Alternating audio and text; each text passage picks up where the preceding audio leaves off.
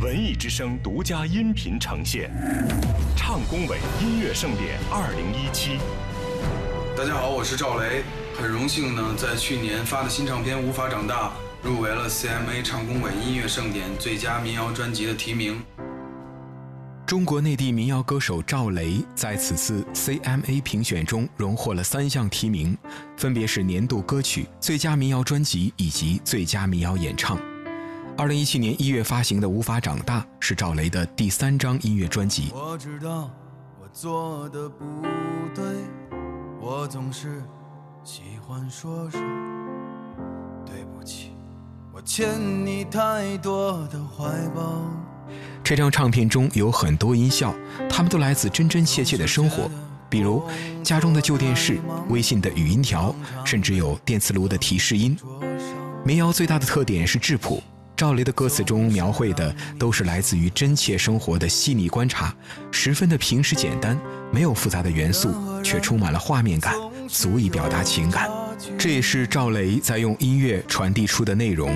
音乐来自于生活，也在诠释着生活。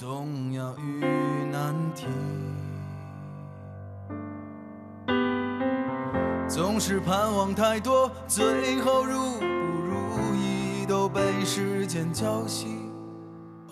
Oh baby，你说你不是很在意。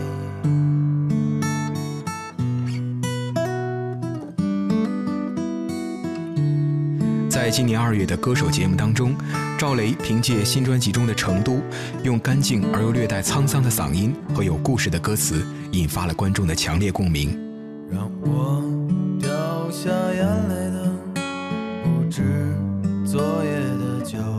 有故事的歌是耐听的，有理想，有倔强，有失落，有热血。他和当下的每个年轻人一样，唱着说着自己无法长大。却悄然有了独当一面的成熟。这样的赵雷，用最质朴的言语，表达了获得提名的内心的情感。唱工委音乐盛典二零一七，文艺之声独家音频呈现，以音乐之名，很高兴遇见你。分别总是在九月，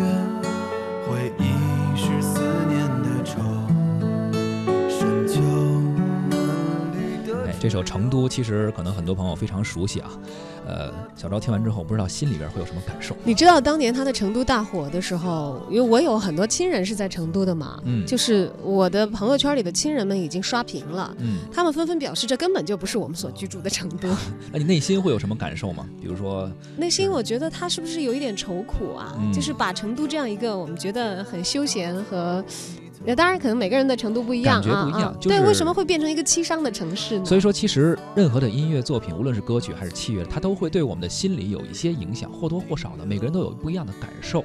而今天我们下半时段的文艺大家谈也特别请来了一位嘉宾啊，跟我们聊一聊艺术和人的呃心理或者情感之间的一些关系。我们欢迎来自美国加州整合学院整合心理咨询专业的首位中国硕士，他也是致力于发现艺术疗愈作用的一位心理工作者燕子来到我们的直播间。燕子你好。你好，小赵，特别高兴在这里。小赵、小灯，谢谢你们。哎，你好，啊，就我看完这个大学的名字，好特想问，但是我感觉可能一句话、两句话解释不清楚。整合学院整合心理咨询专业，很高深。没问题，这个问题已经被问过好多次了，是吧？可能对，我想。找个大白话说吧，就非常简单。我们就觉得，就是说，当我们在考虑或者帮助一个人的心理情绪的时候，他的心理和身体健康绝对分不开。嗯，就是说，不能单单的把心理问题看成一个心理问题，一定要跟他的身体，甚至身体上的病状啊、什么舒适啊各方面结合在一起，就是等于是跟中国的那个中医的理念非常像。比如说西医对症下药，中医要看整体各个方方面面。望闻问切呀，是吧？对，就是里里外外的，所以我们明这就是心理。整合一下。对，呃，这个有一个活动的背景是夏之花疗愈艺术季，是吧？是你们在做的一个活动，是吗？对，今年第二次在北京做。啊，第二季了啊。哎，艺术疗愈其实听起来好像大家很熟悉，我们总知道这个，要不说这个文艺青年里头。很多人都特别敏感嘛，嗯似乎就是在艺术这个界别去寻找一些自己情绪的出口，或者寻找一些自己心理的成长啊。但是艺艺术疗愈的话，尤其是在你们这个活动里头的话，是具体以什么样的形式来进行的呢？呃，就它是一个展览或者音乐会，还是怎样一个互动的活我觉得动？你对，哎，你这个问对了，嗯。因为我们也是在想办法怎么跟人解释。你最后说的就是互动，嗯。我觉得这个点特别好，就是说，甚至我们都不是艺术疗愈，因为说句实话，嗯，嗯。也不是说谁都是要疗愈，不是说我去演，我去治疗你，不是说你有什么问题要去疗愈，但是但是呢，在艺术呢，我们不是把它当做一个技巧来看，真不都在说重在参与吗？嗯怎么能够把技术当艺术当做一个好玩的东西拿过来玩起来？在这过程之中，哎，你还学到了不少东西，你对自己又多了一些了解，而这过程中一不小心，心里的那些我们学的东西都用上了。哎，要说的话，玩艺术是有一些特定的场所的，嗯像比如说听一场音乐会，咱们周边就有中山音乐堂，有北京音乐厅，或者有其他的音乐厅。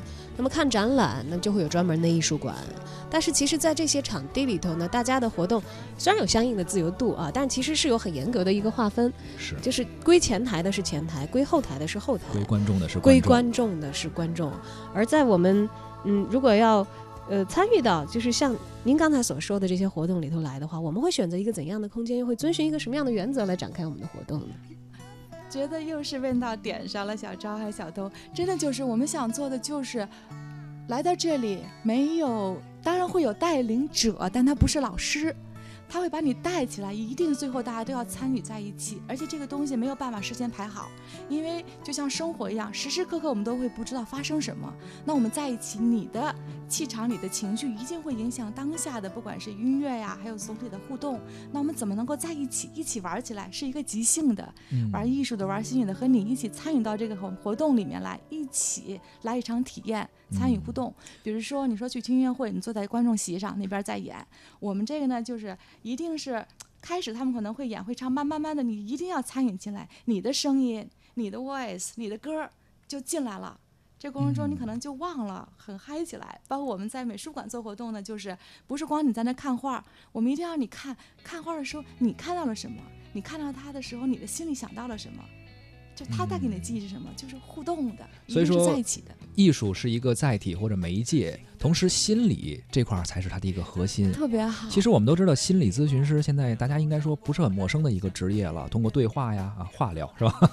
包括甚至说催眠和一些什么样的方式去对一些人进行一些治疗。那么艺术也有这些功效吗？或者它的功效是怎么体现的呢？对，就是说，其实现在很大一块心理上都帮助人在解压嘛，疏解情绪，而艺术就是一个载体，你把它用过来，然后你把内心的这些负面情绪啊，给它缓解啊，释放出来，然后通过这个和谐慢慢的流动，就和谐起来。嗯其实我觉得你说这个就是特别对，而艺术这个东西，它本身一个是好玩儿，嗯唱歌、跳舞、看电影、读诗，你说对吧？对但好多人现在都把它当做一门，好像技术似的特认真、嗯特使劲儿，当然特别好。但是我们能不能拿来用它？是，其实像古代我们什么弹琴呀、什么吟诗啊，就是大家聚在一块儿玩嘛。包括现在的小的 party 啊，大家一块儿唱唱歌哈，就是一个参与的过程。对，嗯别把它弄得那么就。当然了，咱们尊重艺术的本身那是那是，但是嗯同时把它拉下来，不是光高大杠高大上人在那玩儿。对，因为其实要玩艺术有门槛儿的，它有嗯非常严格的一个门槛儿。是现在其实有了互联网，有了很多现代的科技的帮助之后，这门槛儿再降低，有很多成熟的艺术元素可以供我们取用。你不一定非是一个特别成熟的艺术家，你才可以玩得起来啊。对对对，或者说就是说，呃，当然我们是有专门崇尚艺术研究的，我们尊重它，但我们这里做的是，它是一种，就是一种多了一种形式，嗯。而且我就觉得，你看在北京，你看现在老人那个跳那个 广场舞。舞的，也是真的，我爸我妈他们，哎，我嗯。现在发现人年纪大了，就那个孩子那个心就打开了，嗯。特开心，特自由。但反倒压力最大那些白领们呐、上班的人们，还不是特别，就是他们会去参加画展、玩音乐会，但还不是那么开的把自己就给嗨起来，让真的解嗯。压呀、放松啊，包括对身体健康。嗯嗯，那我们会把这样的活动安排在一些怎样的场所呢？现在就是这样，就是说。真的得让大家多体验，了解我们怎么回事儿。所以，比如说我们这个周末就在北京北新桥那个月空间，其实好多人都知道，它好像是就是北京一个原来做摇摇滚乐的月空间是吧是乐空间 live house 吧，是一个、嗯是吗？对，它就是一个经常定期拍音乐会啊、party 嗯摇滚音乐会的，怎么就是一个大家都非常熟悉的。呃，小型的演唱音乐演出会的场地啊对，演唱会场地还有很多都是，就是形式就是那种办音乐会的地方，一百多人、两百人，但进去之后你没有椅子了，嗯，你不是坐那儿了，然后台上台下很快就串在一块儿了。然后，然后在开始的时候可能会有一个大概的流程，但你不会知道这过程中会发生什么，尤其是你不会知道你自己到时候会怎么参与进来了。那比如说这样的活动中，我们会有怎样的声音去呈现给大家，或者说怎么样用什什么样的声音去疗愈人人吧？嗯，然后我觉得你这声音也是，你是问你听到的声音，还是为你自己发出来的声音？嗯，首先都可以吗？当然啦，啊要不然你干嘛去了？你一起玩嘛嗯所以天天我们上班其实对自己有一个很好的对我其实已经被小昭疗愈了很久了，是是吧怎么疗愈越来心情越好，就听聊他说天儿的话就可以疗 疗愈，嗯，疗愈。人，所以啊，人需要说话，需要表达，需要被听到。嗯，但你这个声音，就是你没发现吗？你说话的时候，你的情绪啊，那个状态，其实特别影响你的心情。同样一个一句话，我告诉你说，你换一个声调说，你不由自主的身体的状态都不一样，情绪也不一样。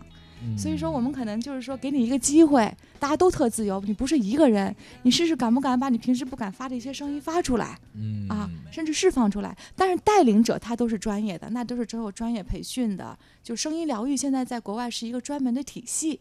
他是心理学家、艺术家，他是有研究的，有里面很多科学道理。但那个场子里面，我们会把你专业人把你带动，让你很放松，你就用自己最真实、最原始的声音加入进来就可以了。哎，比我说，嗯，你先问比，如最简单的就是我们要参加这次像咱们这个夏之花这个活动，嗯，那么可能会出现哪些声音？就带领我们的这些算是导师或者叫医生，他们会有怎样的音乐形式或者声音的形式去展现出来呢？那这样吧，我们夏之花呢，因为一个月嘛，大概有十几场活动，我就集中说这个周末这场吧。因为这场活动就是明后天在月空间，它就是以声音为主体。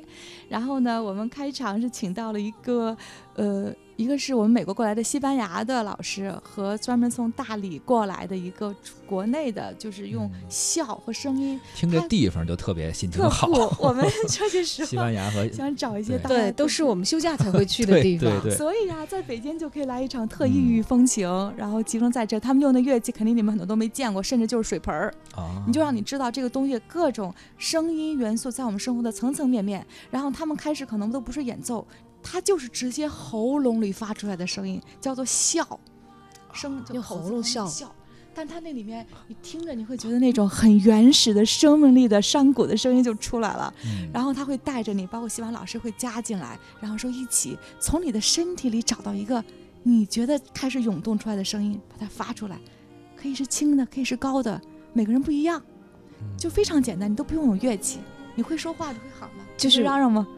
有有对能能能能现场实验一下吗？因为我觉得跟我上大学时候专业课还有点类似，我们当时会练声气是吧？啊，，哎，会尝试去拓展自己声音的界限，因为嗯大家平时有自己说话的习惯，对，你你会就是居于自己平时思维的习惯和呃用声用气的一个方式。对，我觉得你说的特别好，因为本身真正你要发声的时候，你会用吐、用声吐气，在过程中你的呼吸会得到调整，而且会深沉，所以你其实在进行了更多大量的有氧呼吸，然后你对你的肺功能、心脏功能、血液直接的那一下就调整了。所以你这场下来之后，但是它是有节奏的，和你平时去演唱会纯粹的这么喊是不一样的。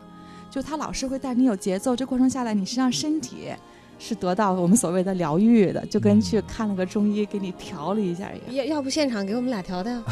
我现在是担心时间的问题，因为我想说的就是说，它和你平时去光啊哪玩儿喊还是不一样的。啊，那这样是要需要治疗的时间，它需要一个大家嗯大师会带着大家进到那个场，一点一点的开始有一个节奏，慢慢嗯起来，因为它还是有科学道理的。那就替听众朋友们问一个问题吧，就好的我们俩就不不聊了，啊就是说没有音乐背景的人，或者说没有这种基础的人，也可以去接受这种疗愈吗？当然了，我跟你说，自个儿为什么挑这个？我自己跟你从小不好意思说，五音不全，嗯最怕唱歌，特嗯羡慕。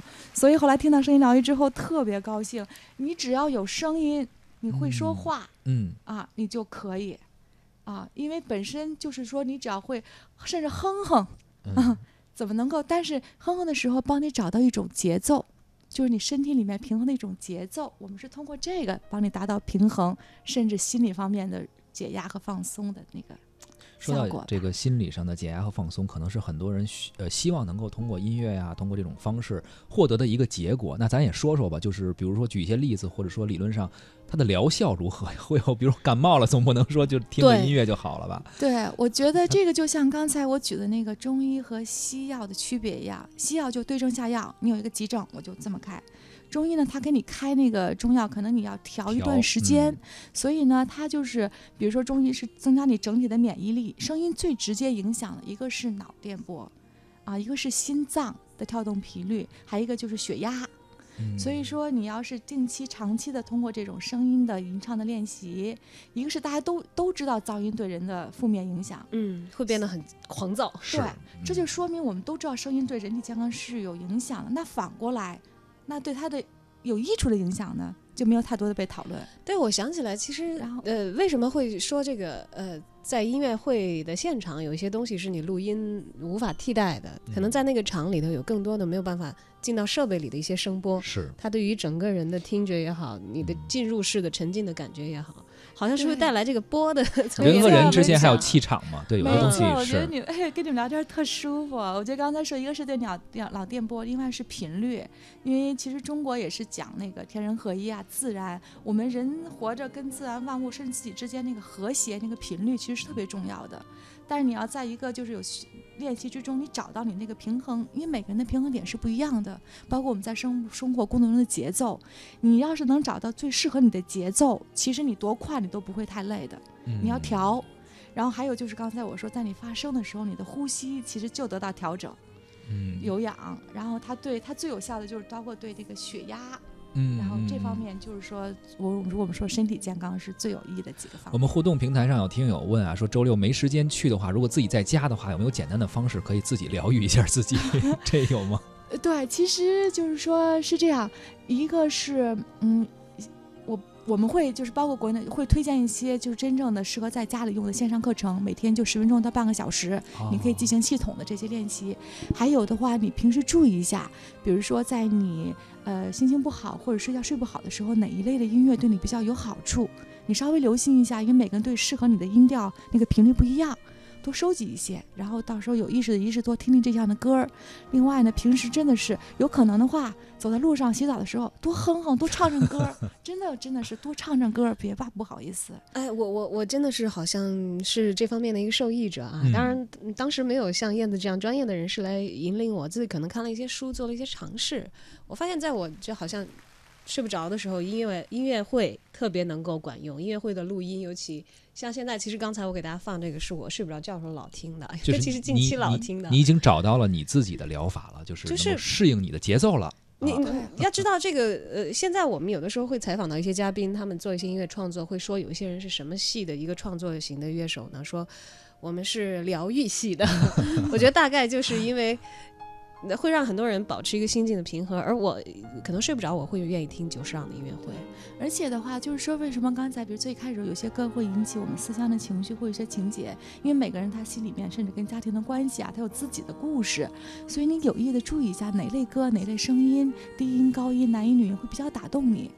这样的话，他可能甚至以后你想更多了解自己都是有帮助的。嗯，我头疼的时候听女高音特别管用，你知道吗？是吧？但是有人可能就不行，听了更头疼，不一样，每个人不一样。对，啊所以我就说，一定是就是说自己最了解自己，多注意一下。是，比如说你父母的话，那一代人可能心情不好的时候跳个广场舞，心情就好了。但是你我看他们跳完了，你心情就不好了。所以一个是听歌接受的过程，稍微有意注意一下对自己最适合的那类。还有就是，我特别鼓励大家要多发声，多发唱声。嗯，嗯，对，你们休息的时候找个屋子，然后你看动动甩甩。对我有的时候会觉得这样挺幼稚的，但是我发现好像在我最心无旁骛的时候，我最容易恢复这种幼儿园时期我自己很爱的娱乐方说话特别管事儿，他能够把你的一些就是整个的循环或者说废气甚至排出去。我深有体会，我跟小昭老公一块儿喝酒的时候啊，哎，她老公特别能喝，我但是我跟他聊天儿，哎，就能好点儿，但不聊，一个人那闷着不发声，哎，就特别晕一个。是发声，还有就注意你说话的语调，嗯甚至你很不自信去见人的时候，你事先练一下，就在家里说我是燕子，我是燕子，我是燕子，嗯，你就是就说这也是心理上的一个，就是给自己的一个心理暗示，是不是？没错。比如你现在说一下你的名字，用三种不同的语调说，嗯，小张，小张，小张，你可不可以试一下把你的名字唱出来？小张，好吓人，两遍，每个人就两遍，然后你你一次你小东。你唱一遍，别人再唱一遍，你你小东，小东，小东，小东，是那样，还带往上走做。活动的时候，听出来了，他是一个不愿意做奴隶的人，你知道对，吗？如果是在做活动的时候，我们可能比如说十个人，我让你把你的名字唱出来，大家都跟你唱，然后你再啊唱，再唱，你突然发现哦，小张、小东这个名字是有生命的，是美的。然后你嗯每一次你想用什么样的声音把就明天开始开场白可以变了，嗯对对可以改改调儿说出来了。你说你想想，当然是有生命，都 还活了三十几年嘛，就是有好多不同的调儿可以给大家展示所以。我就说，声音啊，音乐它不是外在，它把你自己内在的情绪啊、你的生命、你的那个性格都在里面。嗯，然后这跟音乐技巧没有关系，就是你自己。嗯，所以有的时候为什么我会觉得像电台 DJ 这种职业啊、有的时候挺吸引我的是，可能小的时候在听的时候吧，感受到了一些能量的传递。是现在可能也在这个位置去传递一些能量也好，情绪也没错好。，所以当我们在生命中、生活中碰见，呃，甚至沟通的问题的时候，男女朋友有时候稍微注意一下自己的声调，很有帮助。哦，这个也是，就是有时候说话，为什么说微信容易聊着聊着就吵起来呢？其实面对面有时候语气哈，注意一下，哎，很多事情就迎对，刃而解了。而且现在大家都用微信啊，有时候我也挺鼓励，有些脏话还真得用发语音声音，嗯，声音它直接带来的，你给别人身体造成的第一印象很重要，真的嗯别忽忽视，我们还是活生生的人，我们有声音。好，最嗯后我们再来关。